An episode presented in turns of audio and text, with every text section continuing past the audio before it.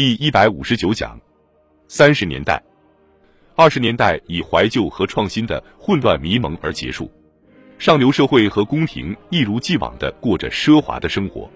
烟画和杂志推崇社会名流的个人吸引力，如年迈的茶叶大亨托马斯·利普顿 （Tommy Lipton） 或伦敦德里 Lady Londonderry 夫人等女招待。熟悉的名人们的影响仍然在英国很多地方产生威力。埃尔加 （Elgar） 在一九三四年之前是英王御前音乐家。吉卜林 （Kipling） 一直在积极写作，直到一九三六年，托马斯·哈代于一九二八年满载荣誉去世，享年八十八岁。安全第一的理念只允许最谨慎的创新形式。二十世纪二十年代后期的政治傀儡是工党领袖拉姆齐·麦克唐纳。他在一九二九年要求组建第二个工党政府。麦克唐纳在一九一四年至一八一八年有反战抗议的背景，但作为全国大罢工中令人放心的人物、社会主义极端分子的打击者和上流社会沙龙的座上宾，他似乎投身于贵族的怀抱之中了。作为一名合法的反叛者，对于一个致力于适度而不失控的变革的社会来说，他是一个非常安全的象征。劳合。乔治现在是一位孤立的老政治家，丘吉尔因为对印度自治政府的顽固观点而将自己排除在托利党主流之外，于是麦克唐纳似乎是一个可靠的领袖，他所采取的步骤显得更为稳妥。事实证明，第二个工党政府是一场灾难，在很大程度上，这是因为失去了对政治的控制。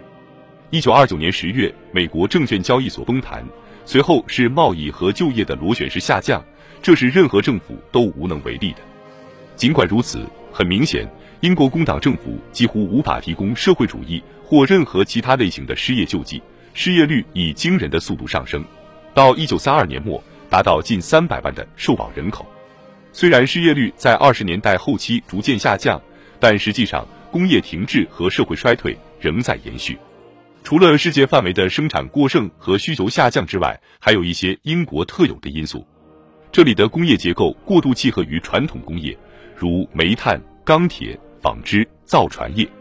长期以来，投资不足，人员臃肿和效率低下。同时，英国的文化几十年来提倡人文学科和绅士风格，在商业教育或职业技能训练上乏善可陈。整个工业和制造业基础都急剧收缩，直到一九三五年才出现恢复的迹象。很久以来，在采矿业和其他领域出现的绝望。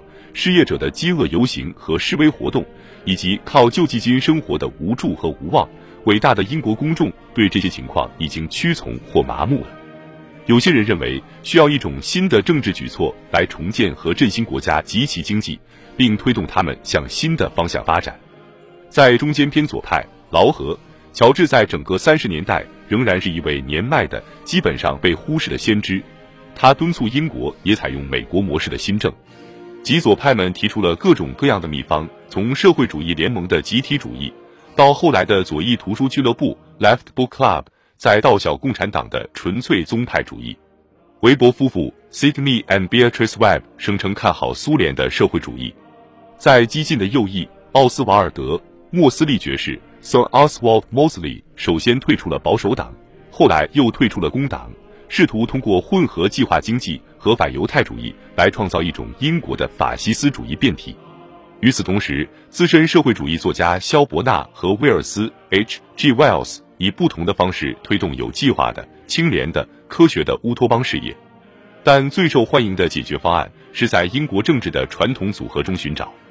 到一九三一年八月，麦克唐纳的工党政府显然处于绝望之中。随着五月报告的公布。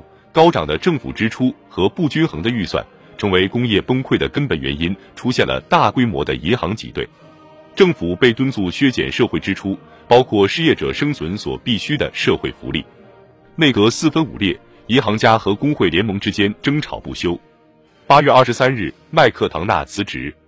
然而，第二天早上，不是一个保守党、自由党政府取代他的位置。而是麦克唐纳将继续担任新的国家政府的首相，几乎所有他自己的工党同僚都将被排除在外。在随后的十月大选中，这届政府后来英国脱离了金本位，并使英镑贬值，以绝大多数席位东山再起，拥有五百五十六名支持者。工党的席位减少到五十一个，几乎全部主要的前大臣在民意调查中都败北。这届国民政府将为三十年代的英国定下基调。他的傀儡麦克唐纳逐渐从政治舞台上淡出，成为一个悲情人物。鲍德温的政治生涯勉强维持到一九三七年，他仍然能够动用巨大的政治影响力和手腕。他在一九三五年推动通过了一项给予印度更多自治权的法案，在一九三六年让爱德华八世认输。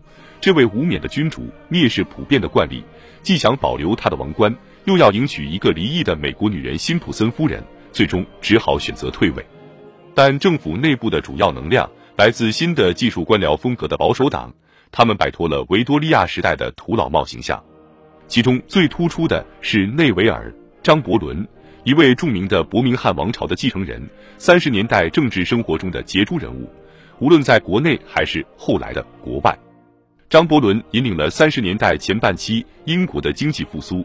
在住房和耐用消费品方面投入了大量资金，并为东米德兰兹和英格兰南部的发达工业区带来了新的繁荣。来自南威尔士、达勒姆、坎伯兰和苏格兰等老区的移民，与郊区和轻工业中心的新增长相得益彰。政府采取了独特的管理和监管方式，及英国经济政策的中间道路。农民因牛奶和其他营销方案配额的形式而受益。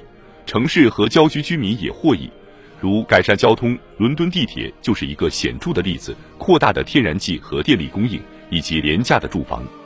一九三二年的渥太华会议埋葬了一个世纪的自由贸易，当时创立了一个新的关税和帝国优先的商业制度。原计划这个制度能延续到二十世纪七十年代。关税对英国经济的影响引起了极大的争议。但卡特尔化的钢铁业似乎显示出工业巨头化也有一些好处，选民们非常感激。在一九三五年的大选中，他们以多数票回报了国民政府，现在几乎清一色都是保守党，并给予了张伯伦的保守主义广泛的支持。直到三十年代末，在外交政策上出现新的分歧，国民政府的政治无可争议地毫无歉意地建立在阶级和地区差异之上。老工业区得到特殊区域发展计划的支持。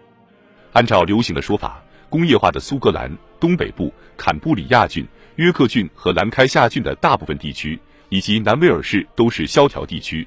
只有当这些自给自足的社会的难民出现在伦敦和伯明翰参加饥饿游行的时候，或在剧院门口向排队的人乞讨时，外部世界才发现这些社会的存在。